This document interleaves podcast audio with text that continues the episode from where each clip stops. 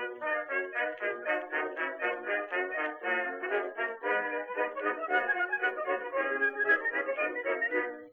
to mighty London came an Irishman one day. As the streets are paved with gold, sure everyone was gay. Singing songs of Piccadilly, friend and left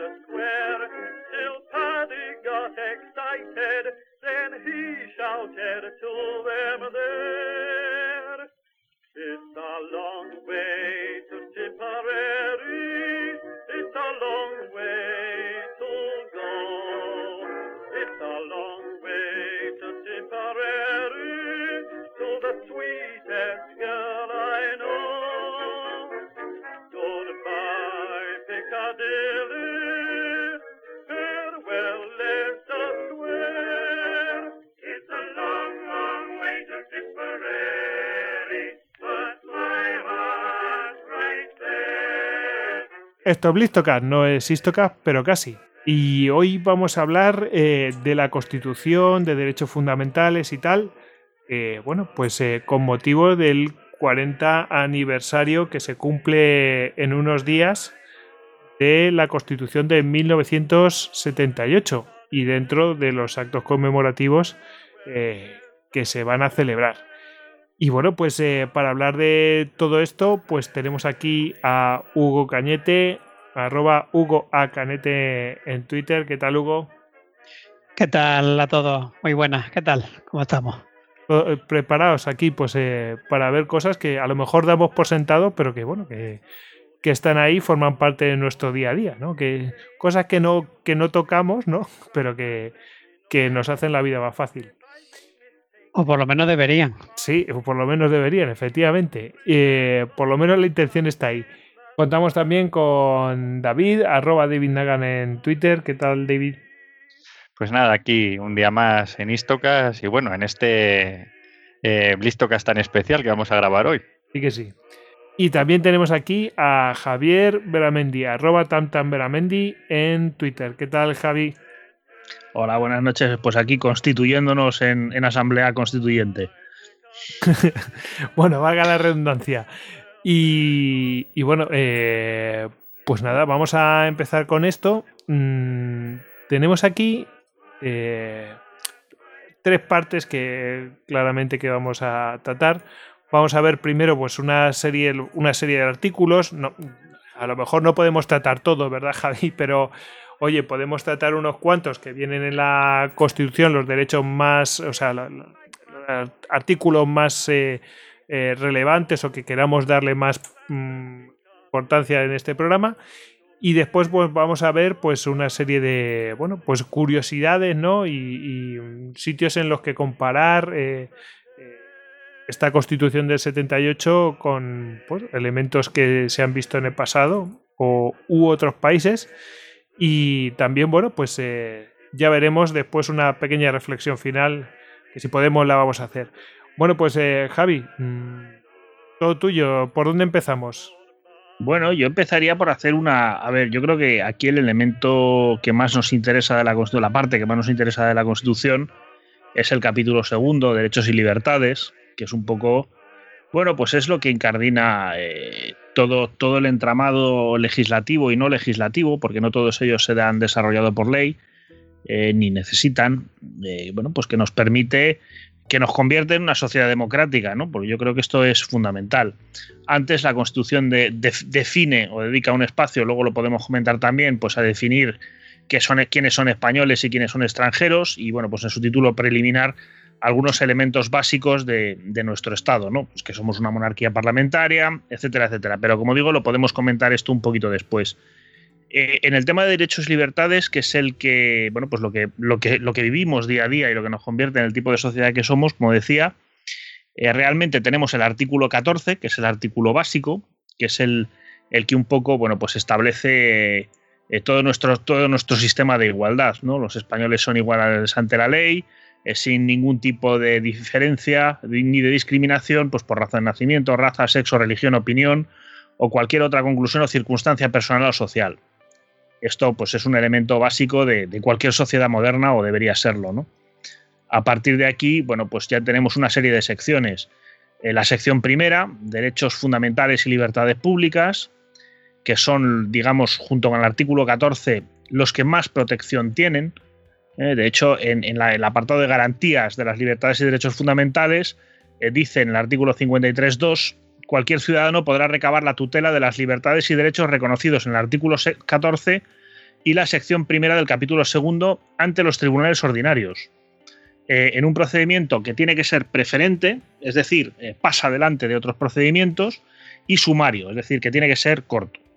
En la medida en que nuestro sistema judicial, eh, por experiencia muy sobrecargado, o sea, es fácil quejarse del sistema judicial, pero es verdad que bueno, pues hay gente que trabaja muchísimo y hace todo lo posible por sacar las cosas lo mejor posible dentro de los, de los medios que tiene y, hay muchísimo. Yo creo que, bueno, también lo podemos comentar en su momento. Creo que eh, los ciudadanos españoles, probablemente occidentales en general, pero por mi experiencia españoles, acudimos en exceso a judicializar los conflictos cuando a lo mejor tendríamos que buscar otras soluciones. Pero esto es una opinión puramente personal.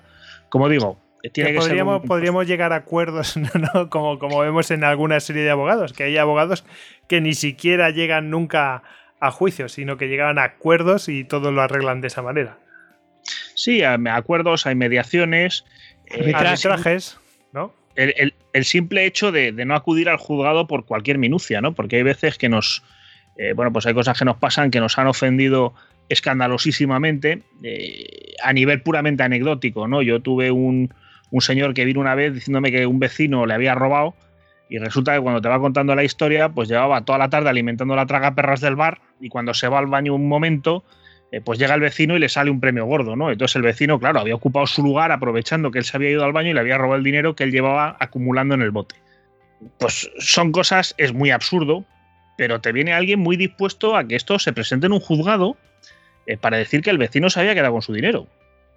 Entonces yo creo que son cosas que sé que bueno, estaría muy bien que recondujéramos estas, esta que es muy ridícula y otras más serias, eh, que bueno, pues a lo mejor eh, son cuestiones que no tienen la entidad como para acabar en un juzgado.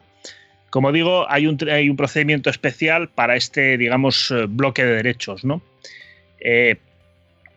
además de estos procedimientos ordinarios está el recurso de amparo ante el Tribunal Constitucional. Luego ya tenemos otros bloques, ¿no? Eh, la sección segunda, derechos y deberes de los ciudadanos. Ya no estamos hablando de derechos fundamentales y libertades públicas. Ahora comentaremos un poco alguno de, alguno de cada uno de ellos.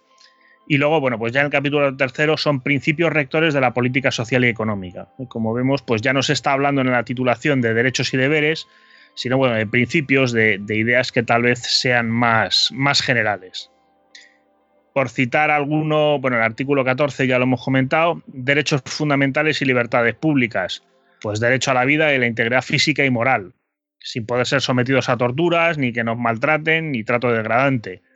Es el artículo, por ejemplo, que abole la pena de muerte en España, ojo, ojo, dato curioso, salvo lo que puedan disponer las leyes penales militares para tiempos de guerra. Es decir, eh, la Constitución, nuestra Constitución, abole la pena de muerte o casi lo cual no deja de ser un, detalle curioso. Sí, en caso de guerra, pues hay otro funcionamiento para otros. Sí, pero y además sería interesante ver el desarrollo de ese artículo que, o de ese punto, que no sé yo si lo tendrá. Porque claro, así dicho, eh, eh, se puede interpretar de, muchas maneras. O sea, que, puede haber pena de muerte para militares porque la, la, la normativa militar lo prevea, o porque la normativa militar puede imponer la pena de muerte eh, a nivel tanto militar como civil? Pues es muy sencillo. La ley orgánica eh, de 11.1995 abole la pena de muerte en tiempos de guerra. Ah, o sea que entonces está invalidado. Sí, lo han invalidado, sí. Pero, pero yo aquí, eh, hay, yo creo que hay un elemento de, de, derecho que sí es interesante eh, de hecho, artículo 1, objeto y fin, queda abolida la pena de muerte establecida para tiempo de guerra, es decir, no tiene más, es eh, casi esa ley, ¿no? Pero hay que plantearse una cosa curiosa. Eh, como la Constitución abole la pena de muerte a nivel civil, ninguna ley en España, estando vigente en nuestra Constitución, jamás podrá reinstaurar la pena de muerte. En el caso de la ley penal militar para tiempos de guerra, se ha abolido la pena de muerte, como decía, en el 95 pero otra ley orgánica la puede reinstituir. Ninguna de las dos vulnera la Constitución. Entonces, es el, digamos, el elemento jerárquico que tenemos entre la, Constitución española, que es, es la norma eh, que rige todas las normas, es decir, es la norma jerárquica superior, y eh, determinados, digamos, eh, bueno, pues niveles legislativos. La ley orgánica, por supuesto, es la segunda, el segundo tipo de norma en importancia, exigen unas mayorías especiales, todas las leyes orgánicas para su aprobación, que no, que no exigen las leyes ordinarias, y por supuesto los decretos leyes y en fin, otros, otros modelos, otros sistemas normativos, ¿no? Pero es interesante. Que podemos decir que la deja en suspenso, ¿no? Claro, digamos que. Porque si otra ley orgánica la puede, puede volver al estatus anterior, de, al, literal del artículo, es que eh, técnicamente está en suspenso. Claro, digamos que, es que el literal del artículo no dice que haya pena de muerte en tiempos de guerra. Dice que la ley eh, tiene libertad para disponer sobre esta cuestión concreta. Entonces, que, eh, para los civiles, desde luego, no. Para los pero civiles, pues, en tiempo de guerra ya sería otra cosa, pero dependiendo de lo que se haya legislado. Exactamente. Entonces, bueno, pues un poco por seguir, si queréis, otros derechos fundamentales y libertades públicas. Artículo 16, libertad ideológica, religiosa y de culto de los individuos y las comunidades, sin más limitaciones que la necesaria para el mantenimiento del orden público protegido por la ley. Eh, por supuesto, no te pueden obligar a decir cuál es tu ideología, cuál es tu religión y cuál es tu creencia. Eh, no habrá un, digamos que España se instituye en el punto tercero de esta ley en un Estado laico. ¿eh? Es decir, los poderes públicos tendrán en cuenta las creencias religiosas de la sociedad española, pero ninguna confesión tendrá carácter estatal. Es lo primero que dice esta línea, este, este apartado. Bueno, pues es otro de los elementos, yo creo, clave ¿no? de nuestra Constitución. Yo creo que más que laico, yo creo que deberíamos decir a confesional. Es otra, es otra forma de decirlo perfectamente. me, ha, gustado mucho lo del tema de. Parece una cosa que, bueno, pues que es elemental, ¿no? Pero bueno, eh, se han dado muchos casos en el pasado de decir, no tiene la obligación de decir, pues, eh, que tú eres esto o eres lo otro, eh, etcétera. Tú puedes perfectamente estar, o sea, que no te pueden obligar a decir, pues, tus creencias o tu es que mm, lo digo porque es que se ha, se ha visto en otros países y en el, pasado, no hay más que ver lo que todos los conflictos que ha habido y, mm, incluso étnicos, eh, pues que eso, pues digamos, a lo mejor no se ha visto mm, garantizado y bueno, pues eh, se ha visto, ha habido muchos problemas con, con ese tipo de cosas y bueno. Eh, también esta constitución es hija de, su tiempo, ¿no? Y, bueno, pues intentaba pues, garantizar que cada uno fuera libre de hacer lo que quisiera, ¿no? De decirlo o no decirlo, con lo que le diera la gana. Sí, sí, sí, además es un tema importante. Ahí lo que comentas yo creo que es muy importante. Todas las constituciones son hijas de su tiempo. Es decir, y una constitución eh, encaja en una sociedad en un momento político y luego, pues esa constitución eh, evoluciona eh, o tiene unos mecanismos de, transformación más o menos rígidos. la nuestra, pues es bastante rígida eh, dentro del derecho comparado, pero bueno, pues puede modificarse y en un momento dado, pues se puede llegar a, modificar tanto que en el fondo es otra constitución la que estamos creando, siempre partiendo de la, de la que tenemos, ¿no? Lo que pasó en el 78 es lo que se llama un, procedimiento de la ley a la ley. Es decir, había un sistema legislativo que era el del franquismo, eh, con sus leyes fundamentales del régimen, con su parlamento, y ese mismo parlamento lo que hace es iniciar una legislación que permite llegar a la Constitución. Es decir, pasamos del sistema legal del franquismo al sistema legal constitucional del 78 sin ningún tipo de ruptura. Es decir, no hay un momento en el que no rija ninguna de las dos leyes, sino que una se va transformando y va dando paso a la otra, lo cual, bueno, pues siempre fue uno de los grandes éxitos de nuestra transición, ¿no? Es uno de los elementos que ha convertido nuestra transición pues en un momento muy importante, por aquello se hizo eh, no solo ya sin violencia, sino además sin ningún interregno legal, es decir, no hubo un momento en el que no se supiera qué ley había que aplicar, cuál era el sistema, por dónde íbamos, eh, puede pasar de todo, sino que realmente se pasó de uno a otro con, bastante fluidez. Podemos decir que los gestores, la verdad es que ahí pues se apuntaron un tanto, ¿no? Otro articulito. Venga, vamos. Venga, el 17. Toda persona tiene derecho a la libertad y a la seguridad, Nadie puede ser privado de su libertad sino con la observancia de lo establecido en este artículo y en los casos y en la forma previstos en la ley. Aquí tenemos dos caminos. Lo que establece el artículo, el artículo en su apartado segundo habla de detención preventiva con su plazo máximo de 72 horas, es decir, en 72 horas o se pone al detenido en libertad o se le pone a disposición de la autoridad judicial. Esto es lo que vemos en las películas de, de policías, ¿no? Te puedo tener en la cárcel durante un tiempo X es el, procedimiento de habeas corpus, ¿no? Eso se regula en el apartado 4, es decir, hay un procedimiento de, habeas corpus para, eh, digamos que de inmediato se ponga a la persona a disposición judicial. Es decir, si se le ha detenido ilegítimamente. ¿Vale? Si es una detención legítima, es decir, hay que, digamos, separar. Eh, el habeas corpus se basa precisamente en eso, en que esa detención sea, se considere ilegal. Es decir, eh, como te explicaría yo? Pues llega un policía, te mete en el furgón y te lleva al cuartelillo. Oiga, ¿usted por qué me ha detenido? Artículo punto 3 de este artículo. Toda persona detenida debe ser informada de modo inmediata y de modo que lo entienda de sus derechos y de las razones de su detención. Mm, se le garantiza la asistencia a un abogado en las diligencias policiales y judiciales. Es decir, si todo esto no parece tener una razón eh, o no te la explican, pues realmente, rápidamente vas a un habeas corpus, que realmente es ir ante el juez a explicar esta situación y el juez decidirá si esa detención es legal o es ilegal. Si es ilegal, por supuesto, se te pone inmediatamente en la calle. Si el juez decide que es legal, pues seguimos en el procedimiento normal. Pero a mí el, que me parece más interesante de este artículo es el punto 1. Eh, nadie puede ser privado de su libertad sino con la observancia de lo establecido en este artículo. Y en los casos y en la forma previstos en la ley. O sea, los casos y en la forma previstos en la ley, eh, para eso tenemos un código penal. Aquí es donde la Constitución nos da entrada al código penal y además a un código penal que es muy garantista. O sea, el que tenemos, nuestro código, nuestro sistema penal prefiere a un culpable, a un criminal en la calle antes que un inocente en la cárcel. Y esto se basa en este artículo. Es decir, toda persona al derecho a la libertad y a la seguridad. Es decir, tenemos el derecho a la libertad y en consecuencia, eh, bueno, pues si hay la más mínima duda sobre si somos culpables o no, el juez tiene que fallar, eh, digamos, según nuestros principios penales, a favor del reo y ponerlo en libertad. Es decir, eh, el juez tiene que estar totalmente convencido de que este señor, de la persona a la que está juzgando, es culpable antes de meterla en la cárcel. ¿Seguimos? Adelante. Oye, eso, era lo del, eso, era lo del indubio pro reo, ¿no?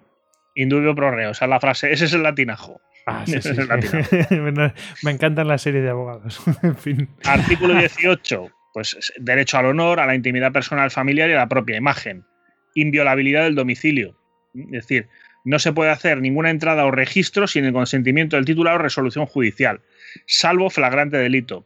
Yo tuve un, bueno, gestioné un asunto administrativo hace tiempo donde, eh, bueno, pues en un pueblo bastante complejo en cuanto a distribución de calles y urbanización, por eran casas, todo casas y cuadras antiguas, pues el ayuntamiento se había empeñado en que una persona tenía su caldera en una calle municipal, que en realidad era un pasillo entre dos casas que acababa en un muro enorme y que efectivamente pues estaba ya integrado al jardín de esta señora y ahí tenía su, su, digamos su cuartito de calderas. Y el ayuntamiento puso una demanda judicial administrativa eh, diciendo que querían entrar y allí para desmontar la caldera. Y claro, dijo a la juez, el domicilio es inviolable. Y esto forma parte del domicilio de esta persona. Hasta que ustedes demuestren fehacientemente lo contrario otras cosas que tenemos en este Recientemente, pues eh, a lo mejor la gente pues mm, lo escucha muy, muy, a menudo, pero que tiene que demostrarlo de manera clara y sin duda. tiene que ser muy claro. prueba. Exactamente. Aquí además es que, bueno, en el documento que había realizado este ayuntamiento se equivocaban con el nombre de la calle, en fin, aquello era un sin Dios. No había por dónde cogerlo, pero bueno. El, el juzgado, de hecho, pues en la fase de personas con abogado, el propio juzgado dijo que no admitía la demanda. O sea, no, la cosa no fue más lejos. O sea, que ni siquiera, ni siquiera se juzgó nada. O sea, que directamente no, se admitió. No, hubo intervención. Dijo el juzgado que para, para, que para entrar en el domicilio de esta señora a quitar nada, pues tenía que estar la cosa muchísimo más claro de lo que ellos lo tenían. Porque el domicilio es inviolable, lo que comentábamos. Más que tenemos en este artículo el secreto de las comunicaciones y en especial de las postales, telegráficas y telefónicas, salvo resolución judicial. Eh, curiosamente, el artículo no, incluye el, Internet.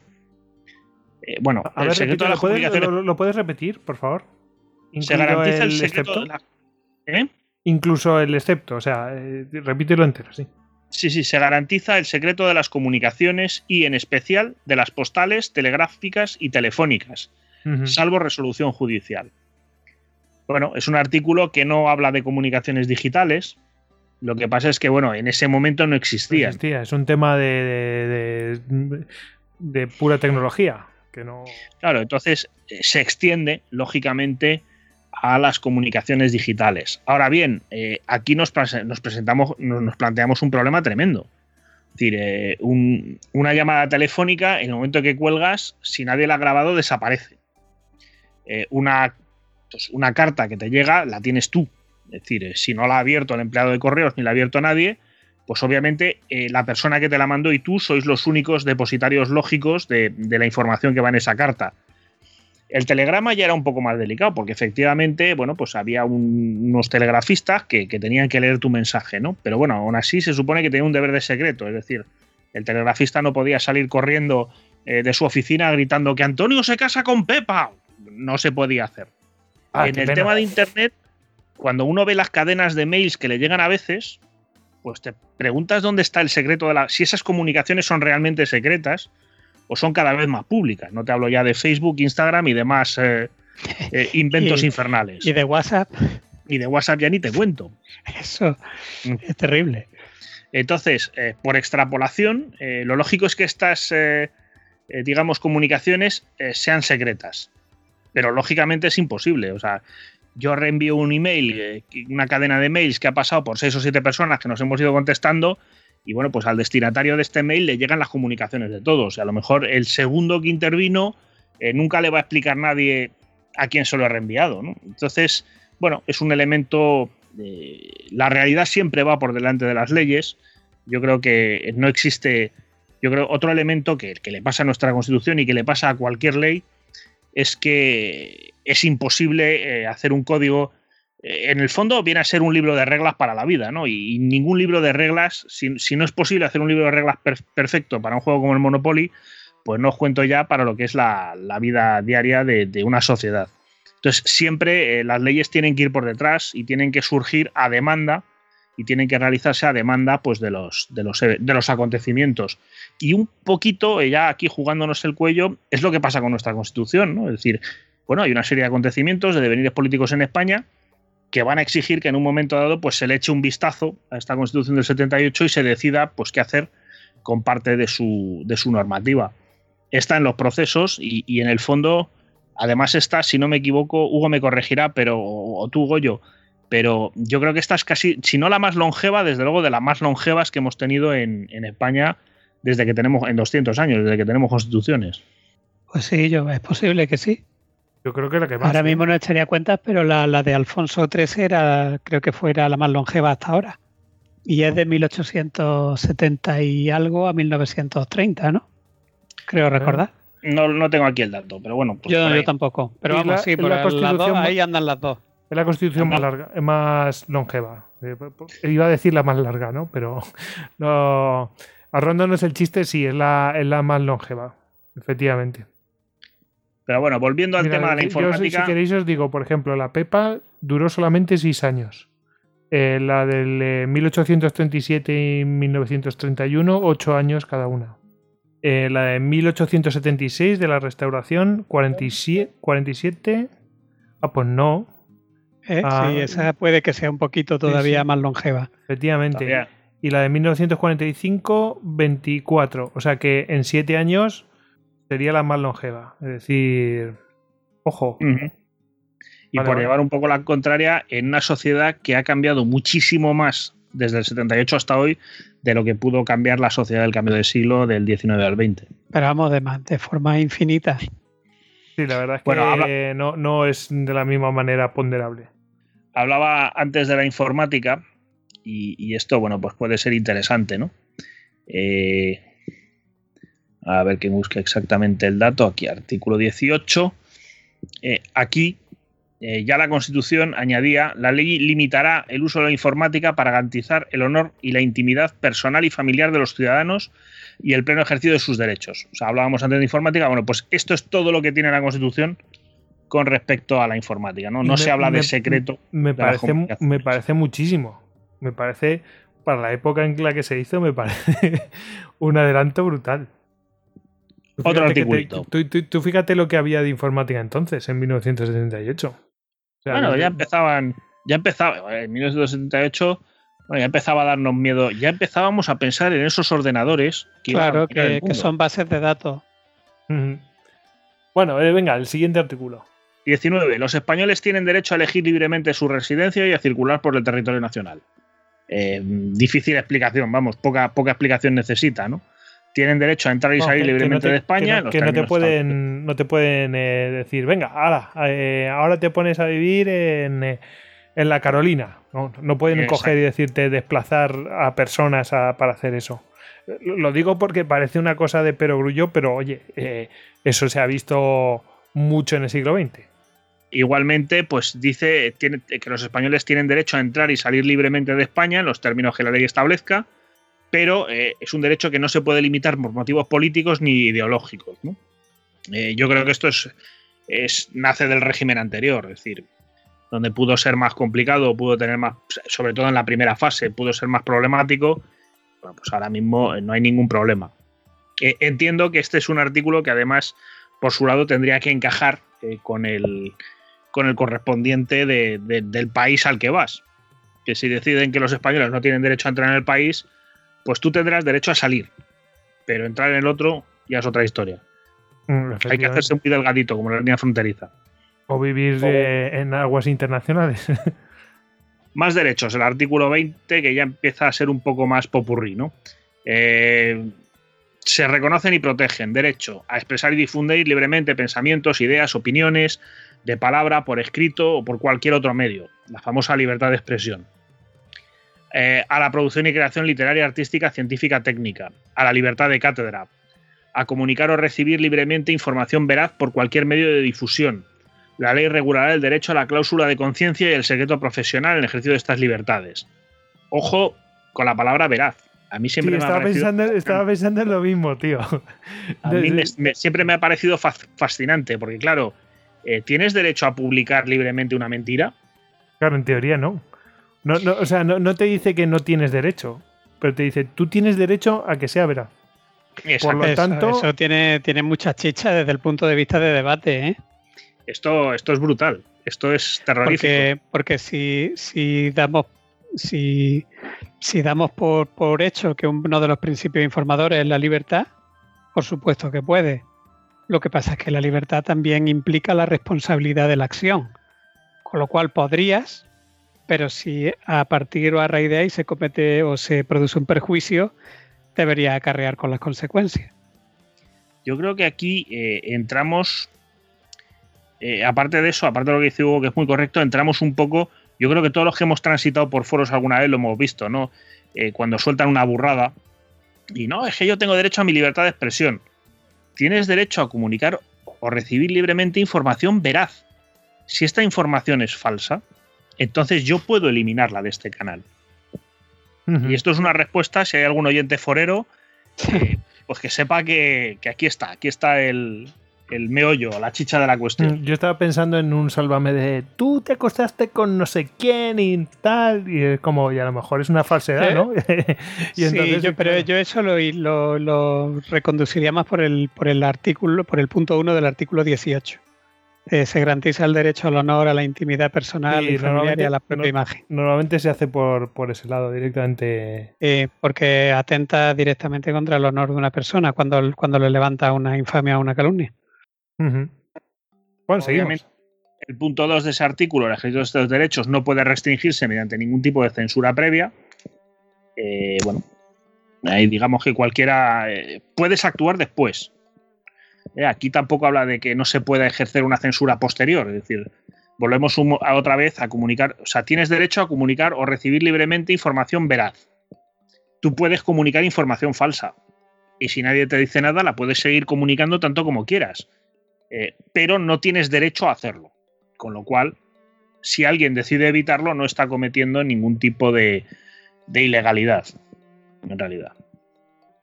El punto 3, bueno, pues la ley regulará la organización y control parlamentario de los medios de comunicación social dependientes del Estado o de cualquier ente público y garantizará el acceso a dichos medios de los grupos sociales políticos significativos, respetando el pluralismo de la sociedad y las diversas lenguas de España.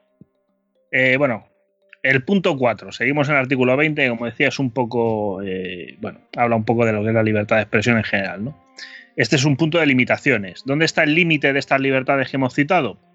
Pues en los derechos que se, que se reconocen en este título, es decir, los que hemos ido comentando y los que comentaremos. Por ejemplo, comentaba Hugo, el derecho al honor a la propia imagen, eh, limita la libertad de, expresión. Eh, los preceptos de las leyes que desarrollen eh, luego la libertad de expresión y pues acaba especialmente derecho al honor, intimidad, propia imagen y la protección de la juventud y de la infancia en su momento hubo bastante guirigay con respecto a lo que se emitía y en qué horarios, ¿no? Eh, bueno, y ahí está un poco también pues esta obligación de, que haya por lo menos algún tipo de clasificación de edad en, pues en las películas eh, sobre todo, ¿no? Pues menores de 14, 18. Bueno, pues está un poco también en la línea de, eh, de, la protección de la juventud y de la infancia, es decir, avisar, esto no es para niños. Y a partir de aquí, pues cada uno es muy dueño de hacer las tonterías que quiera. Artículo 5. Solo podrá acordarse el secuestro de publicaciones, grabaciones y otros medios de información por resolución judicial. Es decir, si no lo dice un juez, aquí no se puede. Aclaro para el que tenga algo más de dudas, cuando se habla de secuestro de una publicación o grabación es cuando se interviene, eh, por ejemplo, todos los ejemplares de un libro impreso o la grabación de un programa de radio para que, digamos, eh, anularlo y que no salga a la luz pública o recogerlo cuando ha salido a la luz pública. Eh, muy relacionado con este está el tema del cierre de páginas web. Porque se supone que eso, eh, bueno, querían hacer un procedimiento abreviado en el que cual un consejo pues cerrara temporalmente hasta que un juez decidiera y no sé qué. Pero bueno, es que aquí mm, claramente extrapolando, claro, no existían las páginas web entonces, pero no deja de ser una publicación eh, si lo extrapolamos, viene a ser lo mismo. Es decir, solamente un juez puede decidir ese tipo de cosas. Hubo mucha polémica sobre ese tema. Ya hemos visto que con respecto al medio digital, el artículo 18 eh, establece una salvedad con respecto al sector de las comunicaciones. Pues a lo mejor eh, se hará algo parecido en, este caso. ¿no? Artículo 21, derecho de reunión pacífica y sin armas. clarito es un derecho que no necesita ningún tipo de autorización. Ahora bien. Me mola, mola lo, de sin armas. como. Eh, eh, parece una tontería, ¿no? Pero cuando tuve, eh, cuando tuve que estudiar historia de China y cosas de estas, hay una cosa que lo hemos mencionado varias veces en Histocast, que es el tema de la, del monopolio de la violencia. ojo, no. la peña no puede ir armada así como le da la gana, salvo que sean, pues eso, servidores públicos, es decir, policía, fuerzas de seguridad y cosas de estas, ¿no? Eh, yo he estado trabajando ahora bastante el tema de la revolución cubana y, la de Fidel Castro a raíz del golpe de Estado de Batista y todo este tipo de temas. Y la, constitución cubana eh, vigente desde 1940 reconocía el derecho del pueblo a alzarse contra la tiranía, alzarse en armas a, digamos, a, a la insurgencia, ¿no? Y, y de hecho. esos viejos ideales románticos. Románticos. Y de hecho, no recuerdo ahora exactamente el nombre del juez, eh, pero durante eh, la guerrilla, eh, este juez, y estando Batista en el poder, absolvió a una serie de revolucionarios mm, interpretando este artículo, o sea, interpretando este derecho. Lo cual, no, está, inspirado también eso en un poco en la, en la Declaración de Independencia de Estados Unidos? Que, pues puede ser. derecho a, rebelarse contra la tiranía y todas estas cosas. Pues puede ser, ¿no? Está en, la nuestra, no. En, los derechos que vamos a ir viendo no está el, de alzarse en armas contra la tiranía. Somos una sociedad pacífica. Eh, como todo, digamos, eh, superhéroe tiene su supervillano, pues el punto de este mismo artículo habla de las reuniones en lugares de tránsito público y manifestaciones, que dice que habrá que dar comunicación previa a la autoridad y solo podrán prohibirse cuando existan razones de alteración del orden público y peligro para personas o bienes. Es un tema que también ha estado bastante en candelero sobre qué manifestaciones, en fin, todo este tipo de cosas. Eh, realmente es una medida de control mínima, eh, pues yo creo que es una cosa que se ha discutido mil veces, ¿no? ¿Dónde acaban los derechos de uno y empiezan los del vecino? Es decir, eh, ¿qué derecho tengo yo a salir de mi casa tranquilamente sin que por sorpresa y de forma más o menos habitual pues haya gente corriendo, pegándose, montando follón? Pues yo creo que va un poco en, en esa línea. Artículo 22, derecho a asociación. Eh, las asociaciones que persigan fines o utilicen medios tipificados como delitos son ilegales, lo cual significa que se pueden fundar, pero son ilegales. Eh, cuando se refiere a asociación, a asociaciones puras y duras o cualquier tipo de organización. En general, al derecho a. eh, hay una ley de asociaciones que es un poco la que bueno, pues nos marca el, el marco, ¿no? Eh, hay una ley del. Ahora mismo la vigente es del 2002, eh, reguladora del derecho a asociación. Pero no se refiere a sociedades, no se refiere a una sociedad mercantil ni nada de esto. Eh, no, no, no, no, no. Solamente asociaciones. Asociaciones. Vale, bueno, es, es muy parecido, ¿no? O sea, es decir, cualquiera. Bueno, eh, de hecho, no hay un delito. Bueno, lo escucha 400.000 veces lo de asociación ilícita, ¿no? O sea, que mm, se dedica a delinquir, ¿no? Un grupo de personas que se dedican a delinquir. Bueno, pues esto vendría a ser un poco parecido a eso, ¿no? Exactamente, son, pues eso, son ilegales. El AMPA, por ejemplo. ¿Por qué? El AMPA Ah, eso es una asociación ilícita.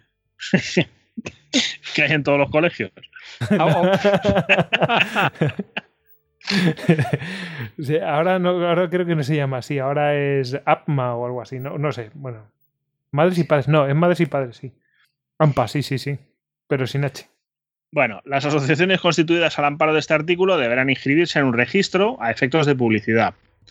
Eh, la asociación- las aso- asociaciones solo podrán ser disueltas o suspendidas en virtud de resolución judicial motivada. Eh, las se prohíben las asociaciones secretas y las de carácter paramilitar. El problema es cómo descubrir una asociación secreta si es secreta. De Eh, hecho, las aso- Perdón, eh, ¿se prohíben las asociaciones secretas? asociaciones secretas y las de carácter paramilitar. Vale, bueno, Yo entiendo que esto iba un poco en la línea pues, de asociaciones como la francmasonería y este tipo de cosas. eh, estaban bajo un manto de, de secreto, ¿no? Lo que pasa es que si las asociaciones, si tú, si tú vas a fundar una asociación secreta, eh, según la ley de asociaciones, tienes que redactar unos estatutos donde pones que es secreta y luego tienes que llevarlo a un registro a efectos de publicidad para que la publiciten como que es secreta. Lo es cual no poco- deja de ser un, po- un poco absurdo. bastante absurdo. Sí, sí, porque alguien- Vamos, desde luego los masones, pues, eh, por lo, vamos, siempre que les han hecho reportajes y cosas de estas, di- dicen, no, no, si esto es público, nosotros hacemos nuestras reuniones, etcétera, que son privadas, pero no, pero no son secretos. De hecho, es que recalcan lo de ese sec- secreto, precisamente, no sabía que existía este, este artículo y, y bueno, pues ahora cobra sentido las cosas que decían cuando les hacen reportaje. Pero hay, hay más, hay más asociaciones que pueden entrar ahí en ese tipo, ¿eh? Por ejemplo, los cárteles. Eh, ah, mira, sí, señor. Señor, es decir, un cártel de. Pero no tiene por qué ser un cártel de la droga, simplemente un No, cártel no, no, de, un cártel. eh, Es decir, una asociación de gente que se dedica a una misma actividad económica y, por ejemplo, digamos Y solo, por pactan ejemplo, precios, por y, ejemplo. y por, por imaginarnos que se reúnen para fijar precios.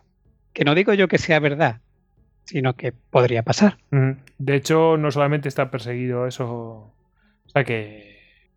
Que luego está, hay otros recursos para perseguirle, ¿no? El de la competencia y todo esto, ¿no? Exacto, toda la legislación de competencia anda un poco en, en esa línea. Claro. Otro articulito, Venga, otro. artículo 23. Este es de los buenos también. Los ciudadanos tienen el derecho a participar en los asuntos públicos, directamente o por medio de representantes, libremente elegidos en elecciones periódicas por sufragio universal. Asimismo, tienen derecho a acceder en condiciones de igualdad a las funciones y cargos públicos con los, requisitos que señalen las leyes. Básicamente estamos hablando del sufragio activo y pasivo, es decir, a votar y a ser votado. Eh, derechos que, eh, por ejemplo, cualquier condena penal eh, que implique cárcel, pues retira. Es decir, los requisitos que sean en las leyes, ¿no? Es decir, cuando uno está en la cárcel, pues ni puede votar, eh, ni se puede presentar candidato a unas elecciones según el artículo 23 de la Constitución. Yo creo que este fue el que se cambió, ¿no? El primero que se cambió cuando entramos en Europa para que ciudadanos de la Unión Europea pudieran ser votados como, como alcaldes, ¿no? Hola. Pues no sé, pues no sé, no lo sé. A mí me pilla. que- yo- creo que sí. me- a mí me pilla muy, muy yo creo que esa fue, yo creo que fue, ese fue el primer cambio en la Constitución. Creo recordar, ¿eh? pero hablo de memoria. Cuando entramos en la Unión Europea, en 1985, ¿no? 86, ¿no? Sí, 86 creo que fue, ¿no? Yo, vamos, ya te digo que como nací en el 81, a mí eso me pilló muy lejos. La primera noticia que tengo, pero tiene todo el sentido del mundo, es decir, hay una constitución, todavía no formamos parte de la Unión Europea y bueno, pues se garantizan, bueno, pues eh, una serie de, pues se buscan una serie de garantías para que no haya injerencias. En el momento que pasamos a formar parte de lo mismo y hay libertad de movimientos y todo esto, eh, con, el, resto de ciudadanos comunitarios, pues tiene sentido que, oye, pues si, si van a vivir aquí, van a ser tanto como nosotros sin ser españoles, pero viven aquí en ciertos sitios, bueno, pues ¿por qué no se va a poder hacer esto? Tiene todo el sentido del mundo. Vamos. Pues sí, la, verdad es que Hugo tiene razón y fue la reforma de 1992 cuando se permitió el voto, el voto a extranjeros. Uh Efectivamente, en el 92 se produce una reforma, pero no del artículo 23, que ya era bastante amplio, sino del artículo 13, en el cual el artículo 13, digamos que solo reconocía el derecho de sufragio pasivo a los españoles y ahora se reconoce también a, ciudadanos de, la Unión, o sea, de otros ciudadanos, pensando fundamentalmente en la Unión Europea. Bien, ahora entramos en, en un par de artículos, en algunos artículos que tienen un carácter más judicial, ¿no? El 24. Derecho a la tutela efectiva de los jueces y tribunales en el ejercicio de sus derechos e intereses legítimos, sin que pueda producirse indefensión. Es decir, cuando uno eh, presenta una demanda en un juzgado, pues en teoría ese juzgado la puede admitir o la puede rechazar, pero tiene que motivarlo. Es decir, eh, ¿por qué? Eh, que es un poco donde está la indefensión. Y oiga, mire usted, yo presento una demanda porque mi vecino me debe 10.000 euros. Pues no, no la admitimos no la admitimos porque no ha presentado usted la documentación, porque no ha aportado un principio de prueba, eh, o porque durante el proceso el vecino ha demostrado que le había pagado, pero, eh, insisto, cualquier, digamos, eh, negativa arbitraria, entraríamos en un caso de indefensión y de vulneración de este derecho. Del mismo modo, tenemos derecho al juez ordinario predeterminado por la ley. esto se refería sobre todo a que no se pueden instaurar tribunales especiales eh, insisto, no tribunales, hoy, hoy, tenemos tribunales entre comillas especiales, tribunales, juzgados de familia, eh, juzgados para diversos eh, motivos, casos, cosas concretas, ¿no? Y otro más grande, otro más grande. Y, pero son juzgados predeterminados por la ley, es decir, la ley ha establecido la existencia de estos juzgados. no se ha establecido este juzgado para juzgar a una persona o un caso concreto, que es lo que prohíbe la Constitución, los tribunales excepcionales, ¿no? Eh, por supuesto, derecho de defensa, asistencia al letrado, a ser eh, informados de la acusación que se les haga, igual que cuando hay una detención, a un proceso público sin dilaciones indebidas, sin con todas las garantías, derecho a utilizar medios de prueba, no declarar contra uno mismo, no confesarse culpable y a la presunción de inocencia. Ahora, la ley regulará los casos en que, por razón de parentesco de secreto profesional, no se está obligado a declarar sobre hechos presuntamente delictivos esto es un elemento eh, interesante. Es decir, ahí, pues, en la pareja de uno no tiene obligación de declarar, e incluso si decide declarar, puede mentir descaradamente en un juzgado sin eh, cometer ningún tipo de delito. Es decir, bueno, pues el preso, pues otro tanto. En fin, son, son digamos, eh, pequeñas correcciones que utiliza la ley. Tenemos también la cuestión del secreto del sumario, que bueno, pues está, digamos, programado más abajo, porque aquí dice que son, los procesos son públicos. Lo que pasa es que efectivamente eh, hay momentos en que por razones de orden público y de necesidad de la investigación, pues se tiene que decretar secreto del sumario de forma temporal, nunca puede ser definitivo. Es decir, un secreto de sumario no puede incluir todo el proceso hasta la sentencia y la condena o no del, del culpable, o del, digamos, del procesado. Seguimos ya en el artículo 25. Nadie puede ser condenado o sancionado por acciones o omisiones que en el momento de producirse no eran delito. Eh, falta o infracción administrativa. Es un poco la, el, problema de la retroactividad de las leyes eh, penales eh, y sancionadoras o digamos que multan pues cuando salen. ¿no? Las penas privativas de libertad y la medida de seguridad tienen que estar orientadas hacia la reeducación y la reinserción social y no podrán consistir en trabajos forzados aquí esto, esto es un elemento muy importante dentro de la eh, programático de nuestro sistema penal. Y nuestro sistema penal no es eh, vengativo, o sea, no pretende buscar la retribución del criminal por su delito. Has cometido un delito contra la sociedad y ahora la sociedad te va a pegar un palo. Sino que, eh, bueno, pues hay una intención por lo menos programática, y es un derecho y una libertad fundamental en la Constitución, de reeducar y reinsertar socialmente al, preso. Bueno, esto, ha sido en su momento causa de amplios debates, por ejemplo, ahora cuando se habla de la prisión permanente revisable. Es decir, eh, una prisión permanente, eh, obviamente, eh, no tiene ningún interés en la reeducación y, y, menos en la reinserción social. Es decir, un señor que se va a morir en prisión, no te vas a preocupar o no tienes por qué preocuparte por reinsertarlo. De ahí está un poco la cláusula de la revisabilidad. ¿no? Es decir, bueno, pues si, en un momento dado eh, yo me imagino que después de 25 años en prisión, casi casi lo peor tiene que ser que te echen a la calle. Y que tener que buscar un trabajo y tener una vivienda, en fin, volverte a reintegrar a una sociedad a la que has faltado durante 25 años tiene que ser eh, muy duro, muy duro. Entonces, bueno, pues también para eso se supone que se te tiene que preparar, eh, pues acceso al trabajo, en fin, toda una serie de medidas penitenciarias que son muy importantes y que se incardinan dentro de, este artículo. Otro punto interesante, la administración civil no podrá imponer sanciones que directa o subsidiariamente impliquen privación de libertad. O sea, ninguna multa, nadie va a ir a la cárcel por una multa de tráfico, básicamente. Eh, realmente el, el 99% de las penas de privación de libertad están en el Código Penal, perfectamente tipificadas. Es decir, que no puede haber alguien que.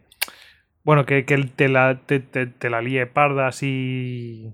Yo creo que eso evita bastante que algún. Eh, pues eh, algún poder muy local pues pueda liarte, liarte la parda. Entonces, de esa manera, bueno, pues quedas al amparo del Estado. Mandarte a la, a la cárcel del pueblo. Sí, sí. Como el sheriff. El conde de Montecristo. Bueno, artículo 26. Artículo 26. Lo, digo porque, mm, a ver, aquí en, aquí en Madrid hemos visto que algún, que algún mm, poder local, ¿no? Bueno, alguno que le llamaban el sheriff, ¿no? Pues que hacía prácticamente lo que le daba la gana, excepto, claro, estaba limitado en ciertas cosas, ¿sabes? Bueno, artículo 26, un poquito más trasnochado, sin duda, se prohíben los tribunales de honor en el ámbito de la administración civil y de las organizaciones profesionales. Yo creo que hoy en día le dices a alguien que vas a montar un tribunal de honor y directamente te encierra. Eh, pregunta tonta, ¿qué es un tribunal de honor? Pues eso, realmente son los tribunales, supongo que vienen a ser los tribunales entre iguales, ¿no? Nos juntamos aquí todos los Distocast y juzgamos a David Nagan como impropio de este programa y lo echamos. Toma ya. He dicho eso. Mejor golpe, mejor golpe de estado. Por preguntar. Nada, sin mí no va a ninguna parte, o sea que no se puede. También es cierto. bueno, nos pasamos a, a la reforma educativa, una de tantas. Artículo 27. Todos tienen derecho a la educación y se reconoce la libertad de enseñanza. La educación tendrá por objeto el pleno desarrollo de la personalidad humana en el respeto a los principios democráticos de convivencia y a los derechos y libertades fundamentales. Los poderes públicos garantizan el derecho que asista a los padres para que sus hijos reciban la formación religiosa y moral que esté de acuerdo con sus propias convicciones. La enseñanza básica es obligatoria y gratuita. Los poderes públicos garantizan el derecho de todos a la educación, mediante una programación general de, la enseñanza con participación efectiva de todos los sectores afectados y la creación de centros docentes. Se reconoce a las personas físicas y jurídicas la libertad de creación de centros docentes, dentro del respeto a los principios constitucionales. Los profesores, los padres y, en su caso, los alumnos intervendrán en el control y gestión de todos los centros sostenidos por la Administración con fondos públicos en los términos que la ley establezca. Los poderes públicos inspeccionarán y homologarán el sistema educativo para garantizar el cumplimiento de las leyes. Los poderes públicos ayudarán a los centros docentes que reúnan los requisitos que la ley establezca. Se reconoce la autonomía de las universidades en los términos que la ley establezca. Lo deja mucho en manos de una nueva legislación. En general, eh, sí, en general nuestra constitución es bastante eh, flexible en muchos aspectos. Es decir, obviamente se reconoce la autonomía de las universidades, por ejemplo, el punto 10. ¿Autonomía para qué? Para crear un Estado propio, para tener un ejército, eh, para reinventarse las carreras, los términos que la ley establezca. Es decir, hay que pensar que esto es una constitución, es una ley básica.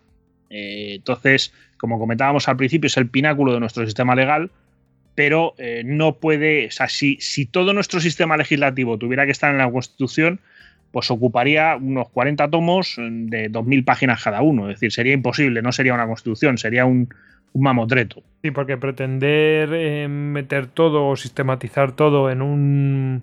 eh, todo comprimirlo en un. eh, toda la casuística en una constitución es complicadísimo. Yo no lo veo. Claro, no, es que la, la Constitución son una serie de principios inspiradores que luego tienen que ser desarrollados por, al- por la legislación. Entonces, bueno, incluso hay artículos todavía de la Constitución que no tienen una ley de desarrollo, pero otros, muchos, la, mayoría y los más importantes sí, tienen sus leyes de desarrollo que pueden ser ordinarias o orgánicas y luego también sus decretos y- e incluso sus reglamentos. Y, por ejemplo, lo- el reglamento que es el que probablemente estemos todos más acostumbrados a mirar, que es el del IRPF, el reglamento de todos los años no es ni más ni menos que un desarrollo de la ley, que a su vez es un desarrollo de uno de los puntos de la Constitución. Por ejemplo, no tenemos una ley de huelga. Aunque la Constitución ni Correcto. más abajo, eh, bueno, pues mm, la huelga se tendrá que desarrollar por ley, pues esto es algo que todavía no se ha hecho.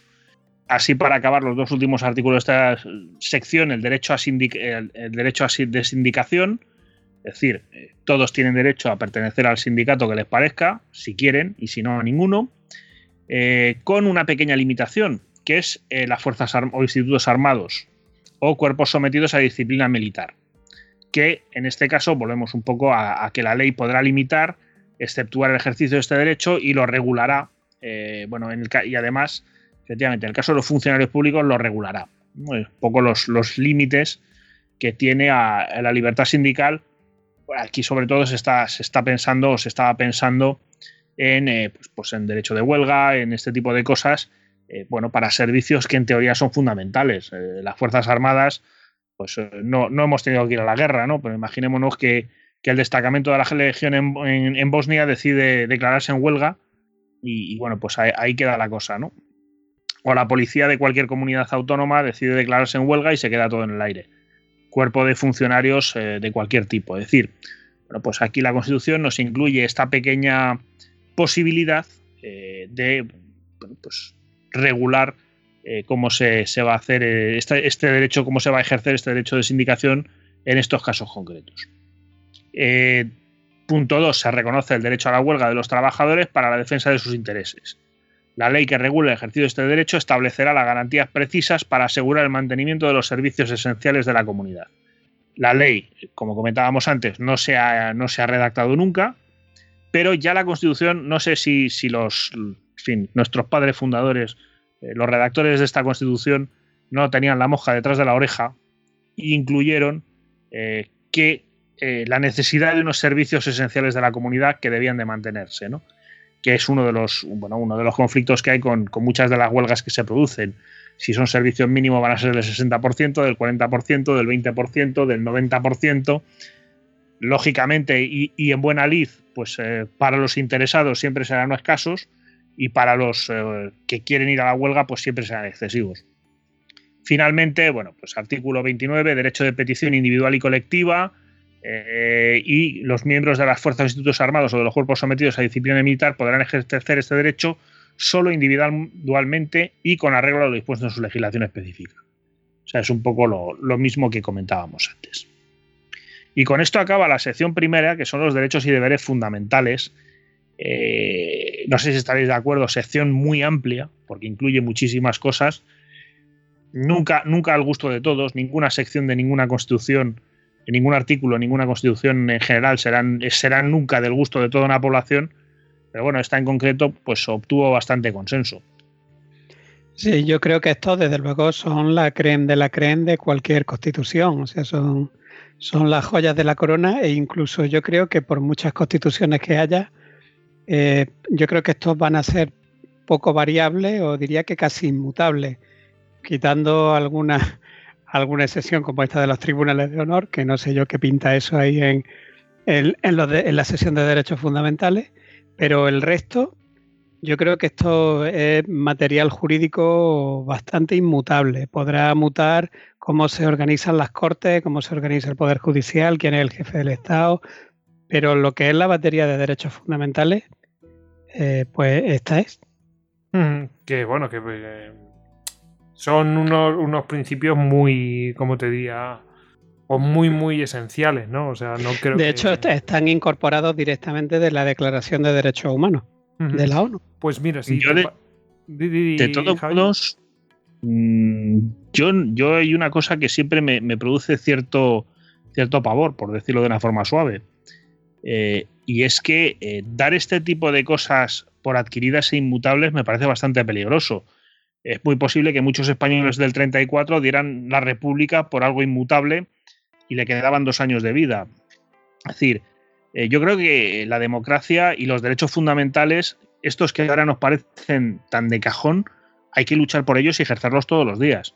Eh, si los dejamos pasar, nos arriesgamos a que haya eh, un acontecimiento extraordinario e imprevisible. Estamos viendo cómo partidos ultra están creciendo en toda Europa. Y a lo mejor Sí. sus objetivos no son el de mantenimiento de estos derechos tal y como los hemos definido. Y Yo creo que de hay que Europa, ser- si, me, si me apuras, porque le voy a mandar un saludo a, a Méndez, que es eh, muy fan de las, de las ocurrencias de, por ejemplo, de Duterte, ¿no? En Filipinas. También es otro que tal baila. Entonces, eh, yo creo que hay que tener cuidado con, con estas cosas Sí, sí, inmutables. pero yo, no, yo, yo lo de inmutable creo que me he explicado mal. Con inmutable lo que quiero decir es que en lo que se refiere a los derechos del hombre, eh, poco más o, muy poco más se va a poder decir, porque estamos diciendo prácticamente lo mismo desde la Revolución Francesa, incluso desde antes. Es decir, es un corpus de derechos reconocidos del ser humano, pues que, eh, pues que todos somos iguales, que todos tenemos derecho a la vida, a la libertad de conciencia, a la libertad de expresión. Eso va a tener poco, o sea, van a seguir siendo, he dicho, inmutables, a lo mejor no es el término más adecuado, pero, pero no creo que vayan a, a seguir teniendo un desarrollo mucho o muy amplio respecto de lo que ya hay o de lo que hubo en los tiempos de la Revolución Francesa. Mientras que hay otros tipos de eh, cuerpos de la misma Constitución o de capítulos que tratan otro tipo de, pues la organización del Estado y etcétera, que sí puede estar sujeto a cambio en el futuro, pues por Sí, la organización del Estado. O es decir, puede haber, ahí puede haber más cambio, pero en, en el todos somos iguales y todas las personas tienen derecho a la vida, yo creo que ahí eh, me con inmutabilidad me refería a que eso tiene poco más que rascar. Sí, sí, sí. En principio, bueno, Que hay que ejercerlos todos los días, por supuesto. Si no ejerces la libertad, te comen por los pies. hubo una época en que el rey lo era porque lo decía Dios. Y eso era inmutable. Claro, claro, pero no, er- pero no son derechos fundamentales. Bueno, tenía derecho a ser rey. En fin. eh, sí, yo creo que nos hemos, Eso, eso es otro régimen. nos hemos entendido más o menos. De hecho, la, la PEPA ya dice en su artículo, no sé si en el 2 o en el 3, la Constitución de 1812, que, que la nación española no podrá pertenecer a ninguna familia. Ah, bueno, Y, Pues mira, y sí, luego sí. llegó Fernando VII y dijo que no. Y dijo, claro, efectivamente. ¿Qué te parece, qué te parece mm, Hugo, si, si nos metemos con estas cosas que has traído tú también? O sea, que ha- has hecho paralelismos y cosas de estas, ¿no? Sí, bueno, yo he hecho una cosa un poco más rara. Eh, Igual que Javier ha dado un repaso a, las joyas de la corona de nuestra Constitución, que son los artículos del, del 14 al 29, yo, yo lo que he intentado hacer es coger uno de ellos, el que me parece uno de los más fundamentales, y, he hecho una, una visión retrospectiva respecto a, a la dignidad humana, que es el, el principio que quiero traer, que es el de libertad de conciencia, y entonces me gustaría explicar un poco de- de- desde dónde lo tenemos y luego una serie de gente, ejemplos históricos de gente que se ha guiado por su conciencia pese a que ello pudiera implicarle la muerte. Pues venga. Vale, bueno, pues lo, bueno, ya que ya hemos estado hablando de, de ello, pero lo- los derechos fundamentales son esos que son inherentes al ser humano, que pertenecen a toda persona en razón de su dignidad. Una persona e- es un ser vivo que tiene dignidad. El derecho a la vida y el derecho a la libertad de conciencia, pues son los derechos principales, a mi- en mi opinión, y primeros que confieren a una persona dignidad y conciencia de, de- propio ser que actúa en libertad. Y yo creo que de ahí ya sale todo, porque es libertad intelectual, libertad de pensamiento, ideológica, de creencia, de expresión, etcétera. Y todos los demás derechos, de, en cierto modo, pues derivan de esto. La vida y la dignidad de una persona pues deben ser, a mi entender, sagradas, eh, con el matiz de la palabra que, implica sagrado, que no es en este caso el religioso, sino eh, de máxima importancia. Por ejemplo, la Declaración de Derechos del Hombre y del Ciudadano de la, de la ONU, eh, perdón, la Declaración de los Derechos del Hombre y del Ciudadano que se promulga en la Revolución Francesa por la Asamblea de París ya decía, ningún hombre debe ser molestado por razón de sus opiniones ni aun por su idea religiosa, siempre que al manifestarlas no se causen trastornos del orden público establecido por la ley. Si os fijáis, Javier antes ha leído un artículo que es muy parecido a este. Luego tenemos eh, también la Declaración Universal de, de los Derechos Humanos de la ONU, que en su artículo primero dice, todos los seres humanos nacen libres e iguales en dignidad y derecho, y dotados como están de razón y conciencia, deben comportarse fraternalmente los unos con los otros. A raíz de aquí, pues hay una serie de artículos que, por supuesto, como la Constitución española en su corpus de derechos fundamentales adquiere todos los, de esta declaración, pues la Constitución española de 1978 hay varios artículos que se refieren a esta libertad de conciencia y a la dignidad humana. Pues, pues por ejemplo, la, el artículo 10, donde dice que la dignidad de la persona, los derechos eh, la dignidad de la persona, los derechos inviolables que le son inherentes, el libre desarrollo de la personalidad, de la personalidad, el respeto a la ley y a los derechos de los demás son fundamentos del orden político y la paz social. O el artículo 15, que que todos tienen derecho a la vida y a la integridad física y moral, que ya lo hemos leído. O el artículo 16, que se garantiza la libertad ideológica y religiosa y de culto de los individuos, etcétera, etcétera. Bueno, pues eh, yo he buscado una serie de personajes eh, que en mayor o menor medida apelaron a su dignidad como ser humano ante un hecho, pues como decía antes, eh, que, atenta contra esa fraternidad que, postula, por ejemplo, la Declaración de Derechos Humanos. Y uno de, el primero sería Víctor Frankl, no sé si os suena, es un, un psicólogo austriaco muy afamado que era judío y estuvo en los campos de concentración de los nazis y que escribió un libro muy pequeñito que se llama El hombre en busca de sentido, que es un librito muy pequeñito pero que yo recomiendo mucho su lectura porque como era psicólogo, pues se dedicó a hacer un estudio psicológico del ser humano sometido a esa crueldad que había dentro de los campos de concentración. Entonces yo he buscado un, un, pequeño párrafo de ese libro donde él habla precisamente del ser como depositario de, dignidad y os voy a leer un poco eh, pues ese párrafo, ¿no? Dice, él está, en este en concreto está hablando de, la libertad interior, ¿no? Llega un momento en que lo que hay en el exterior es tan horrible que lo único que te queda es tu libertad interior. Es decir, la libertad en, en su sentido más último y más íntimo. Y entonces dice, los que estuvimos en campos de concentración Recordamos a los hombres que iban de barracón en barracón, consolando a los demás, dándole el último trozo de pan que les quedaba. Puede que fueran pocos en número, pero ofrecían pruebas suficientes de que al hombre se le puede arrebatar todo salvo una cosa, la última de las libertades humanas, la elección de la actitud personal ante un conjunto de circunstancias para decidir su propio camino.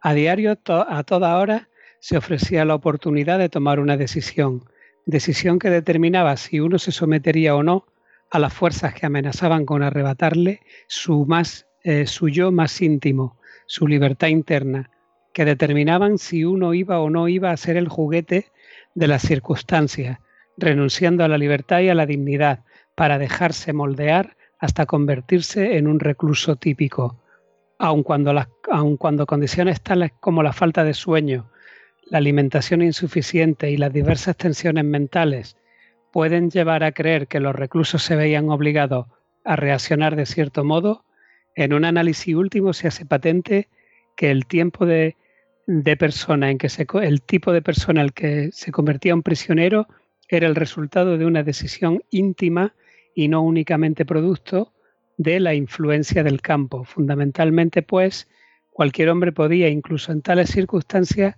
decidir lo que, lo que sería de él, mental y espiritualmente, pues aún en un campo de concentración puede conservar, eh, conservar su dignidad humana. es esta libertad espiritual que no se nos puede arrebatar la que hace que la vida tenga sentido y propósito. Esto dice Víctor Frankel. Leyendo, el, eh, leyendo este párrafo me acordé también de un pasaje que hay en el Quijote, eh, cuando está Sancho Panza en la ínsula de Barataria, que lo hace en gobernador, y entonces tiene que, tiene que juzgar a un mozo que llega y, le, y lo manda a dormir a la cárcel. Y entonces el mozo empieza a decirle que bueno, que eso habrá que verlo. Y eh, al final acaba diciéndole el mozo a Sancho Panza, presuponga vuestra merced que me manda a llevar a la cárcel y que en ella me echan grillo y cadena y que me meten en un calabozo y le ponen al alcaide graves penas si me deja salir y que él lo cumple como se le manda. Con todo esto, yo, si yo no quiero dormir y estarme despierto toda la noche sin pegar pestañas, ¿será vuestra merced bastante con todo su poder para hacerme dormir si yo no quiero? Así que siguiendo con, con la persona como ser depositario de dignidad, pues también tenemos el caso de Miguel Servet, que es quemado en la hoguera en 1553 por Juan Calvino en Ginebra. También la Inquisición había estado detrás de él, no solamente los protestantes, por una serie de disquisiciones teológicas en las que no vamos a entrar. Pero bueno, el, caso es que la muerte de Miguel Servet pues, eh, causó una gran pena a un humanista francés que se llamaba Sebastián Castellón y que hizo un escrito contra Calvino en el que hay también un párrafo que es muy famoso y que seguramente habréis oído, del que habéis oído hablar, que, que dice, matar a un hombre no es defender una doctrina, es matar a un hombre. Cuando los ginebrieros ejecutaron a Servet, no defendieron una doctrina, mataron a un ser humano. Buscar y decir la verdad, tal y como se piensa, no puede ser nunca un delito. A nadie se le debe obligar a creer. La conciencia es libre. Entonces aquí vamos viendo también cómo hay principios inspiradores, esto que, en derecho se llama los principios generales del derecho, que son ese tipo de principios, pues no sé, hay quien dice que naturales, hay quien dice que propios de la especie, pero que son unos principios de, de justicia y de dignidad que informan y que al final pues, han acabado cristalizando en derechos fundamentales, pero que como estamos viendo, eh, pues estaban ya muy presentes en otras fechas. Tenemos también, por ejemplo, el caso de Helmut Hubener, que era un alemán de Hamburgo en los años 30 y siendo un niño pues se unió como muchísima gente en aquel tiempo a la juventud hitleriana, pero durante la Kristallnacht o la noche de los cristales rotos, que fue pues eh, esa noche en la que abusaron y, fueron tan crueles con, toda la comunidad judía en toda Alemania, pues Helmut quedó horrorizado con lo que vio y abandonó la juventud. A principios de 1942, con apenas 17 años, es detenido por agentes de la Gestapo mientras repartía panfletos en contra de la guerra y un tribunal alemán nazi lo va a condenar a la muerte en la guillotina y esta sentencia pues se va a cumplir unos meses más tarde. Creo que eh, si lo detuvieron a principios de 1942, lo guillotinaron en octubre o así. Y Helmut pues le dijo a sus verdugos antes de morir, voy a morir sin haber cometido ningún crimen, pero ustedes están cometiendo un crimen ahora. O por ejemplo, también, sí. No, no, que, que es verdad. Es decir, a él lo juzgan de, vamos, lo, lo juzgan, lo van a ejecutar porque no está de acuerdo, pero ellos iban a cometer un crimen que es que lo van a matar, van a matar a un hombre. Volvemos otra vez a lo mismo.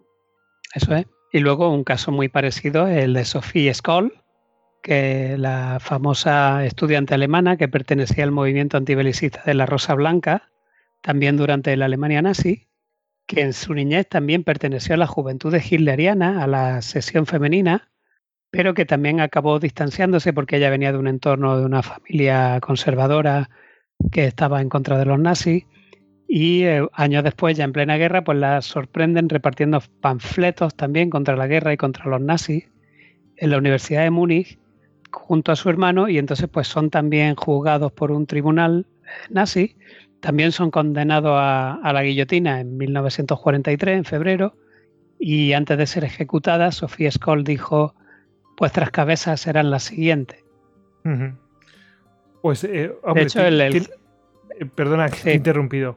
No, que tiene una película eh, estupenda que, bueno, pues eh, habla de todo este proceso y sobre todo de, de la, del proceso judicial que se ve que, bueno, pues no había ningún tipo de garantía de exactamente. un tipo para, para el reo.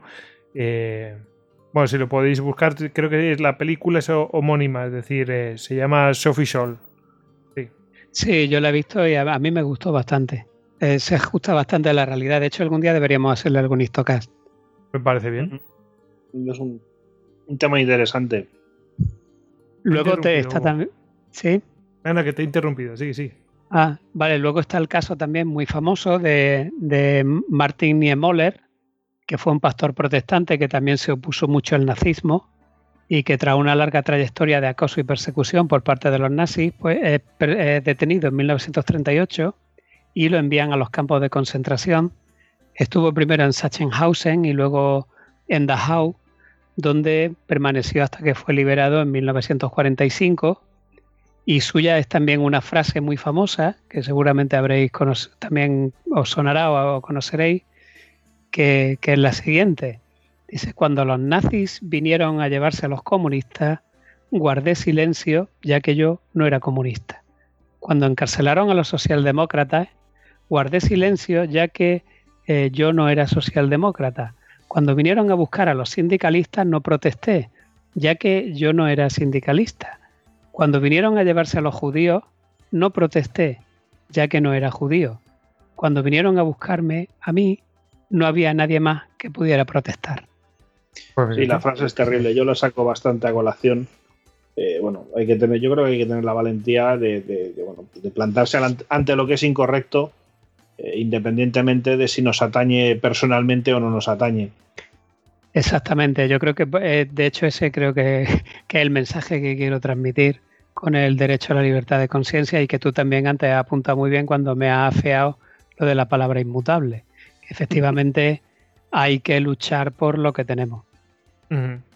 Luego tenemos también el caso de Maximilian Kolbe, que fue un sacerdote católico polaco, que fue también testigo del horror nazi en Polonia y encerrado en el campo de concentración de Auschwitz, pues en cierta ocasión la SS del campo anuncia que va a haber 10 ejecuciones en represalia por una fuga y cuando están todos alineados de en el patio eh, todos los prisioneros pues uno de los eh, van eh, van eligiendo a los que van a ser ejecutados un, un Hauptführer de la SS Karl Fritz y entonces uno de los elegidos musitó eh, pobre esposa mía, pobre hijo mío, y Colbe lo oyó y dio un paso al frente y le dijo a- al, al SS, soy sacerdote católico y quiero ocupar el lugar de ese hombre. Yo ya soy viejo, pero él tiene mujer e, y- e hijos. Y entonces, bueno, los, los SS aceptaron, salvaron a ese hombre y a cambio pues lo confinaron a él y a los otros nueve elegidos en un subterráneo de allí del campo en ayunas para que muriese de hambre. Tres semanas después todavía no había fallecido y entonces pues le administraron una inyección letal el 14 de agosto de 1941 y ahí pues falleció. Yo ya la conocía la, historia, pero bueno, to- tiene la conciencia de decir, oye, mira, pues voy a hacer esto, aunque sé que va a tener unas consecuencias terribles para mi persona, es- pero Esa, mm, bueno, eh, claro, decisión. es esa libertad, claro, esa libertad íntima que ya comentamos antes, que, que comentaba Víctor Frankl.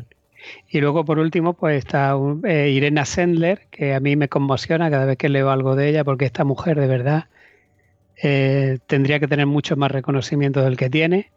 Se le llama el ángel del gueto de Varsovia y fue una enfermera polaca que salvó a más de 2.500 niños judíos del gueto de una muerte segura, sacándolos pues como podía. Ella se prestó voluntaria para ir a combatir el tifus. Los alemanes entonces lo sabían y no se acercaban mucho a ella por no por miedo a, a contagiarse y entonces pues ella se aprovechaba de eso y sacaba a los niños como podía, dentro de una maleta, dentro de una bolsa, dentro de un saco, metido en un abrigo. eh, y, bueno, hay casos, no es para extendernos, este caso también sería un histocast fantástico eh, pero ella llevó un registro personal de todos los niños que sacó porque luego le dio nuevas identidades y eh, finalmente es detenida por los alemanes, la, detestan y la, y la detienen, la interrogan, la torturan para sacar la información sobre los niños, no dice nada y el último día que la llevan a, interrogatorio antes de, ir a ejecutarla, el soldado alemán que la, que la escoltaba en un momento en un pasillo o en la calle, donde sea, le dijo en polaco corre y ella salió corriendo y al día siguiente apareció una lista de ejecutados y estaba su nombre. Con lo cual ella se logra salvar, los alemanes creen que está ejecutada, que ha muerto y después puede seguir el resto de la vida eh, de la guerra tranquila. Luego, muchos años más tarde, le preguntarían eh, por qué lo hizo y ella contestó, la razón por la cual rescaté a los niños tiene su origen en mi hogar, en mi infancia. Fui educada en la creencia de que una persona necesitada debe ser ayudada de corazón, sin mirar su religión o su necesidad. También yo me pregunto qué es lo que motivó a ese soldado alemán a, hacer eso, ¿no? Y, si pues, estaba en convivencia con algún oficial, porque para que aparezca eso ahí, pues no debe ser cosa de uno, ¿no? Exactamente. eso, esos son esos, esos héroes anónimos también. De, que, tienen también su libertad de conciencia, su dignidad humana y que cada uno pues pone o ayuda en la medida de lo posible o de lo que quiere, porque claro, esto es, estamos hablando de casos extremos que, están dispuestos a entregar la vida, ¿no? Y que son un ejemplo a seguir. Pero bueno, el, el, derecho a la libertad de conciencia, que sepamos que está ahí y que, y que es algo que debemos tener en cuenta como personas que somos, como seres humanos, y que uno de los principios inspiradores junto con el derecho a la vida, eh, yo diría el máximo inspirador eh, eh, de nuestra constitución o, de cualquier texto legal de, de cualquier país, con, de cualquier país con, con garantías democráticas, me refiero, claro. Oye, te puedo. perdona, te puedo hacer una pregunta. Eh, no, yo simplemente decir que, es impresionante que incluso en los momentos más oscuros, o sea, pues con regímenes terroríficos, al final estos casos de dignidad siempre surgen, son como flotadores. O sea, la gente siempre tiende a hacer el bien. O sea, no es que sea buenista ni nada, pero al final es como que, es inevitable. Sí, porque, pasa muchísimo, o sea, es una cosa tremenda. Yo creo que eso es un, punto para ser optimista. Hmm. Yo siempre he creído que el mal tiende a autodestruirse. Lo que pasa es que tarda. Y si te pilla en medio, pues está jorobado. Pero que al final tiende a autodestruirse y que el bien también tiende a perpetuarse. Sí, pero es que fíjate, los casos que has comentado, la mayoría son, eh, claro, casos muy extremos. Son casos donde dices, vale, si me estoy quieto o no me implico o miro para otro lado, no tengo por qué sufrir, digamos, las consecuencias. Pero como que esa, digamos, esa eh, ganas de justicia que tiene muchas veces la gente, al final dices, pues mira, me, meto aquí y, que sea lo que Dios quiera. Pero fíjate, es que estaba escuchándolo impresionado, es que es verdad, y pasa muchísimo, muchísimo más, y está pasando en la actualidad, y pasa en muchos sitios, es increíble. Claro, y tantos héroes anónimos, por ejemplo, el que leía, el, con el que empezaba Víctor Frankel, que, que iba diciendo que en todos los campos, que eran pocos, pero que había gente que iba de barracón en barracón consolando a la gente y dándole el último trozo de pan que les quedaba. Y él se asombraba de eso, ¿no? de, que ese tipo de que hubiera ese tipo de gente con esa calidad humana y que bueno, pues si todos en, en, mayor o menor medida eh, ejercemos ese tipo de, de principios, pues a mí me parece que ir por el buen camino. Fíjate que, yo creo que además en una situación tan tan terrible, eh, son, son, bolas blancas en mitad de un cubo de canicas negras. Son personas que destacan de una forma bastante especial. Y como yo creo que los hace, los hace mucho más visibles, ¿no? Porque cuando uno está acobardado y no se atreve a hacer algo eh, y realmente no se atreve, pues cuando ves, cuando ves al que lo hace, supongo que, que, hay un sentimiento de vergüenza, pero también tiene que haber un sentimiento de admiración. De hecho, pueden ser catalizadores también para revertir en cierta medida un estado de ánimo en un, en un momento determinado. Sí. Em, yo, de hecho, yo hay otra coletilla que sí me gustaría, eh, bueno, añadir un poco a, lo que ha comentado Hugo con respecto a la libertad de conciencia, ¿no? Eh, porque lo has, lo has metido en, un sistema de valores muy concreto, que es el que, bueno, pues el, que tenemos, pues el que encarga nuestra Constitución, pero la libertad de pensamiento, la libertad de conciencia, yo me la he encontrado demasiadas veces para defender lo que uno piensa. Libertad de conciencia, ¿para qué? Para defender la democracia. ¿Existe libertad de conciencia para defender una dictadura? Si una persona, la persona que está hablando, realmente cree en esa dictadura. Yo creo que sí. Y, bueno, yo creo que es un, tema interesante de analizar porque nos encontramos bastante, yo me encuentro bastante con este tipo de conversaciones. Obviamente estamos hablando de, voy a decir una mala palabra, política. Estamos hablando de política y estamos hablando de ideas, ¿no? Pero parece muchas veces que la libertad de pensamiento, eh, por supuesto, es para los que opinan como yo. O sea, lo lógico, si hubiera libertad de pensamiento, todo el mundo opinaría como yo nunca nos planteamos la posibilidad de que en esa libertad de pensamiento pues haya gente que no opine igual que uno. Y yo creo que es algo que merece una, reflexión. Hombre, eh, lo que, en lo que se basa es que bueno, tú, uno tiene libertad de conciencia para elegir lo que quiera. Es decir, ya si te, si te quitan eso, que esa, yo creo que a lo que se refiere Hugo, es decir, si te quitan siquiera eso, de que no puedas ni siquiera pensar en eso, eh, entonces, pues que te han arrebatado, estás alienado, ¿no? Claro, casi dejaría de ser persona. Claro, yo estoy convencido que sí, que serías un cacho carne, un ser. o si ya no pensaras de manera. Joder, aunque, aunque pienses que sea propia, ¿no? Eh, a lo mejor está, te han manipulado o lo que sea, pero bueno, tienes tu, capacidad de decidir, ¿no? Te han convencido, yo qué sé. Em, yo te iba a añadir otro caso, Hugo, que además lo hemos tratado. No sé si pensáis que en el Histocast 163, eh, más allá del deber, eh, Franz Stigler vendría a tener libertad para, elegir. Es decir, se supone que tendría ah, que pues derribar eso. Pues un claro caso de, libertad de conciencia él y algunos de sus compañeros. Efectivamente, y sobre todo él, porque contravino completamente el, código militar alemán. Eso es. Sí, y, sí. Y bueno, y que tenían ellos también un código personal, pero que ellos eligen seguir ese código, ¿no? Los, los, pilotos de caza. ¿Mm? De y bueno, y me, acuerdo también, creo recordar que se hizo también un blitz, creo que fue Jesús, que habló, y pues mira, de un nazi precisamente, que fue el de Nankín. Efectivamente, sí, señor. Un tío que estaba afiliado al. Un alemán, que además era del partido, era miembro del partido, y que fue el que evitó no sé en qué medida, si en grande o pequeña, yo creo que en pequeña, pero evitó que evitó matanzas de chinos. No, no, uy, pequeña. Eh, eh, ah, se habla que dio acogida a 200.000. Ah, pues fue, fue bastante grande. Sí, sí, lo, acabo de consultar, pero bueno, estoy leyendo en inglés y a lo mejor. Eh, y en un resumen, pero a lo mejor es un poco heavy, ¿no? Pero pero vamos, que la masacre de Nanking fue bestial. O sea, fue una, animalada. Eh, y eso es otro caso claro, ah, porque él no tendría, él se podría haber quedado en su casa y no hubiera pasado nada. Entonces, pero no. Eh, se organiza, se pone en contacto con otras legaciones diplomáticas e inicia un movimiento por, por cuenta y riesgo, sin instrucciones y sin nada. Sí, se, habla que 250.000 personas fueron acogidas en un, en un área de unos 4 kilómetros cuadrados. John Rey acogió a unas 600 en su terreno. O sea que él directamente 600. O sea que no es ninguna tontería.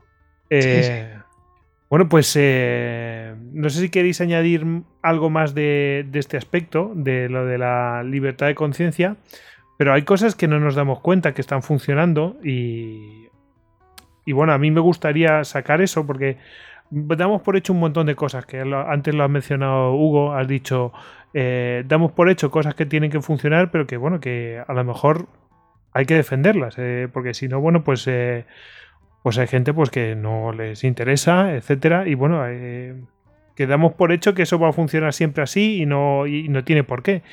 Y, y en este sentido, no sé si hago una, esto ya para finalizar, ¿no? Hago un, eh, esta reflexión, ¿no? Eh, joder, yo nací en, el 81. Bueno, ya la gente que calcule la edad, que eche cuentas, eh, esto ya existía. Es decir, yo no he vivido otra cosa que, que lo que estoy viviendo ahora, etcétera. Y hay un marco que a mí me ha permitido desarrollarme como persona, este caso esta constitución, podía haber sido otra, ¿no? Pero esta constitución y, una, y con sus derechos y deberes y me ha permitido, eh, como digo, desarrollarme como persona, eh, pues eh, tener trabajo, crear una familia, etcétera, y, damos por hecho que esto tiene que funcionar así y, es una cosa intangible que está ahí, que, que, lo, que, parece que todo el mundo habla, bueno, vamos a conseguir más derechos. Bueno, pero es que hay algunos que ya están funcionando y que, y que, y que bueno, pues, eh, pues que nadie le da importancia, pero que mm, mm, sirven para vertebrar nuestra vida día a día, es decir, nuestras actividades de, eh, pues eso, diarias, ¿no? Y bueno, en ese sentido, no sé si queréis, eh, vamos, que casi siempre nos estamos centrando en cosas que ya, que a ver si conseguimos nuevos derechos, no sé qué, tal, eh, pero que hay otras cosas que de manera solapada y en silencio que han garantizado que tengamos una convivencia normal y corriente y que podamos desarrollarnos, buscar la felicidad, como dirían en la Declaración de Independencia de Estados Unidos. Preciosa. Deberíamos leerla. yo, fíjate, añadiría Goyo, yo como tú también soy del año 81 y es que realmente nuestra generación es una generación que ha nacido en libertad, pero claro, tenemos un pozo atrás porque, por ejemplo, eh, nosotros tenemos abuelos y nuestros abuelos estuvieron en la guerra civil, tuvimos padres pues, que vieron una dictadura y claro, nosotros hemos vivido en libertad.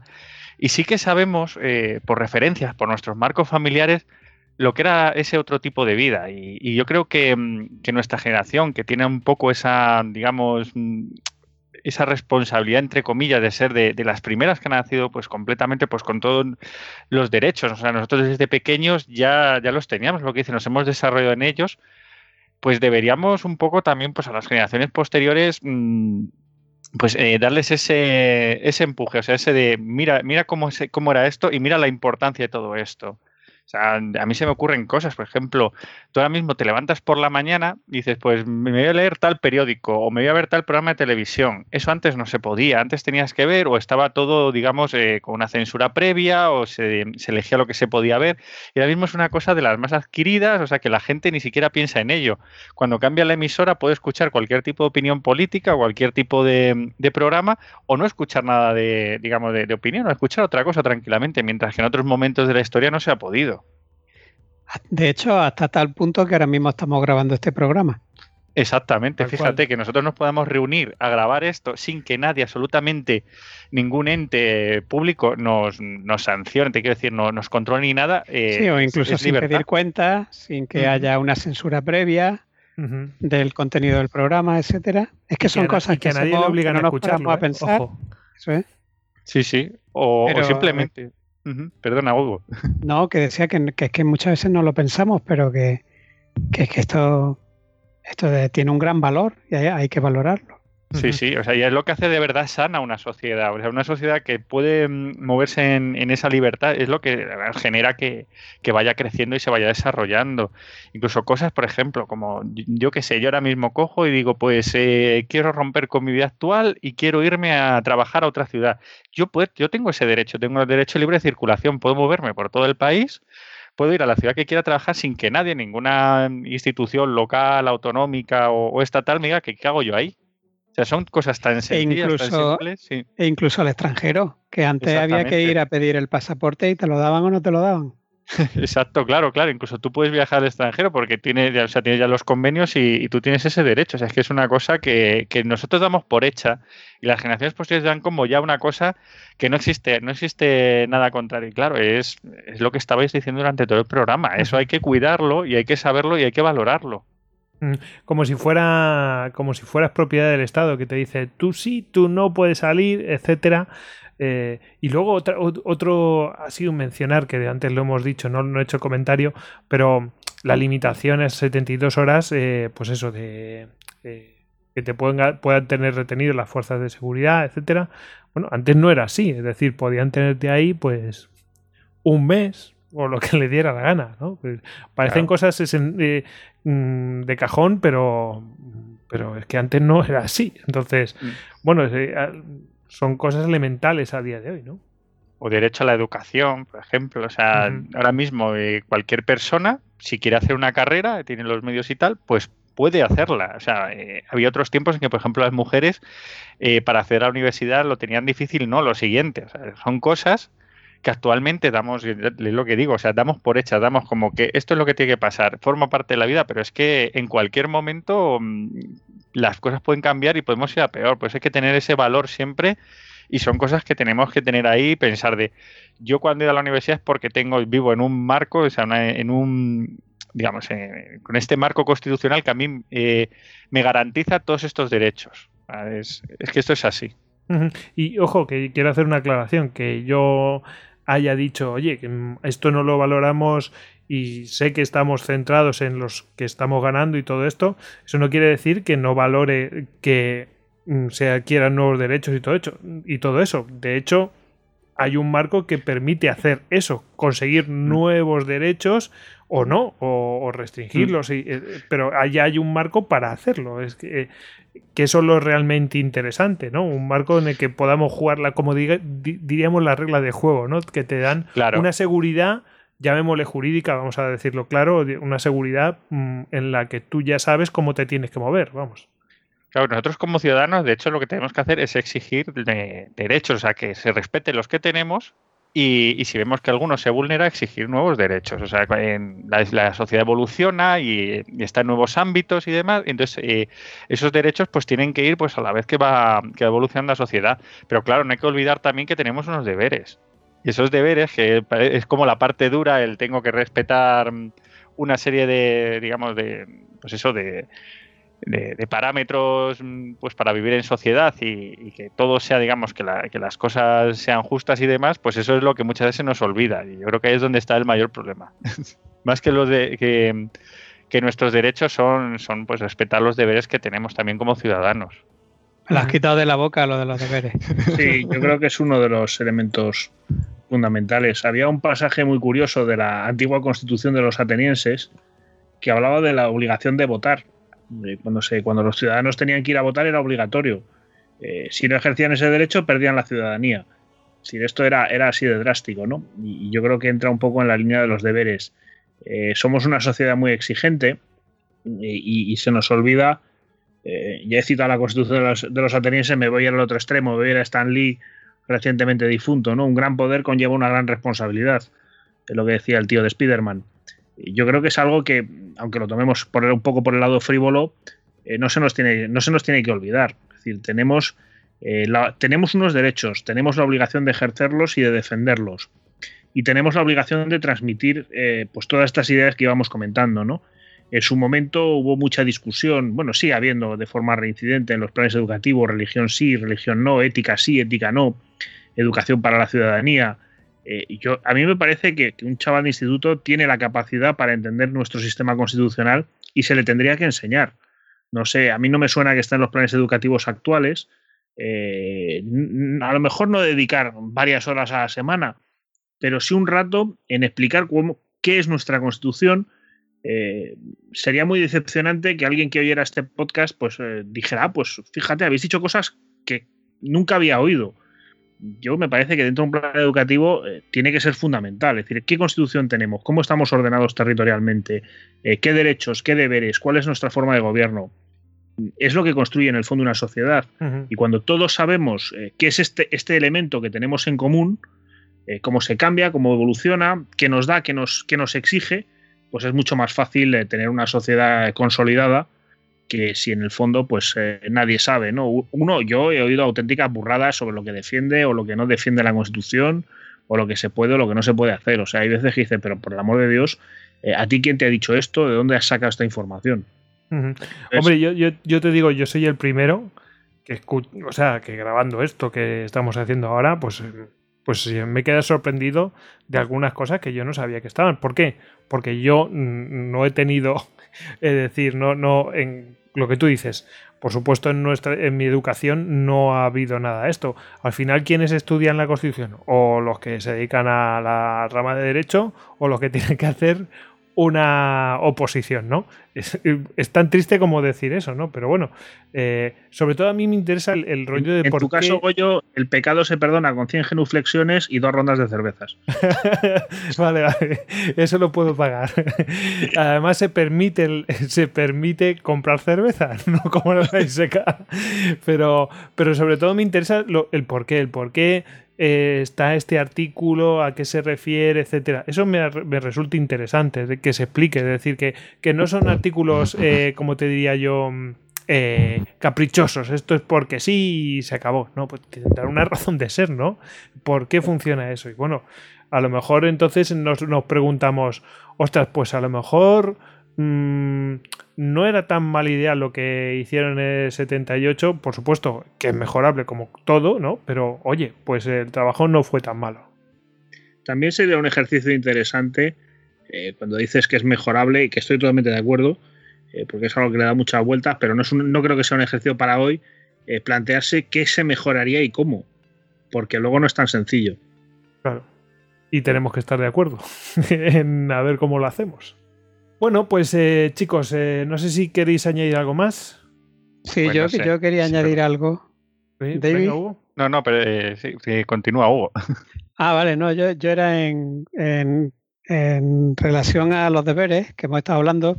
Yo creo que hay también otros deberes, a lo mejor de, de menor importancia o de segundo rango, que no son estos deberes, estos derechos y obligaciones que están eh, insertos en la Constitución, sino que irían más bien por la parte de la Declaración de, Universal de Derechos Humanos en, su, en la parte final del artículo 1, donde dice deben comportarse fraternalmente los unos con los otros. Yo creo que ahí dentro de ese fraternal entra ese deber también de, de ver que ese deber de, de qué puedes hacer tú por tu comunidad, que es lo que decía eh, Kennedy, ¿no? Que pregúntate qué puedes hacer por tu país. Y yo creo que, por ejemplo, este programa es un buen ejemplo de ello. Es decir, Istocas. Pues yo creo que, bueno, pues lo hemos hecho de manera mm, humilde, ¿no? En, la medida que hemos podido. Eh, no solamente con este programa, sino con un con todos los que intentamos hacer, pues aportar nuestro granito de arena, ¿no? diría yo. Eh, eso es, yo animo a todo el mundo a que aporte su granito de arena en lo que sea, en lo que sea y como sea. Yo iba a decir que me encanta aportar mi granito de arena en pijama. No necesitábamos saber eso. No necesitábamos saberlo. Bueno, con lo que estaba quedando. prometo, prometo lo siguiente. Iba a acabar citando, citando una de las máximas de Baden Powell, creador del escultismo, ¿no? Tratar de dejar el mundo un poquito mejor de cómo nos lo encontramos. Pues sí, sí, sí, sí si aportamos nuestro granito de arena, al final pues eh, saldrá una cosa interesante. el problema es que venga la pala excavadora y se nos lleve. si todos aportamos el granito de arena, crearemos un desierto. Eso es. O, o bellas dunas, en fin.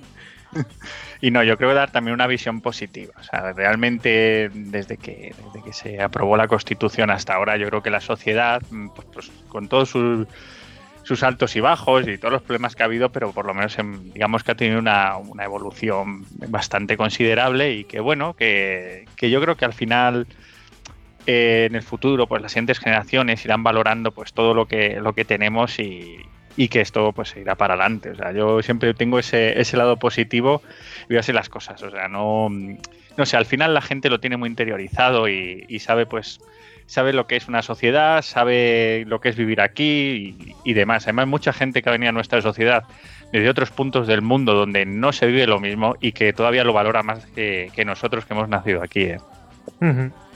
Bueno, pues eh, mm, prometo que a David compraremos una cámara web para observar cómo se pasea en pijama. Sí, hombre. y, no sé si siento mucha curiosidad, la verdad.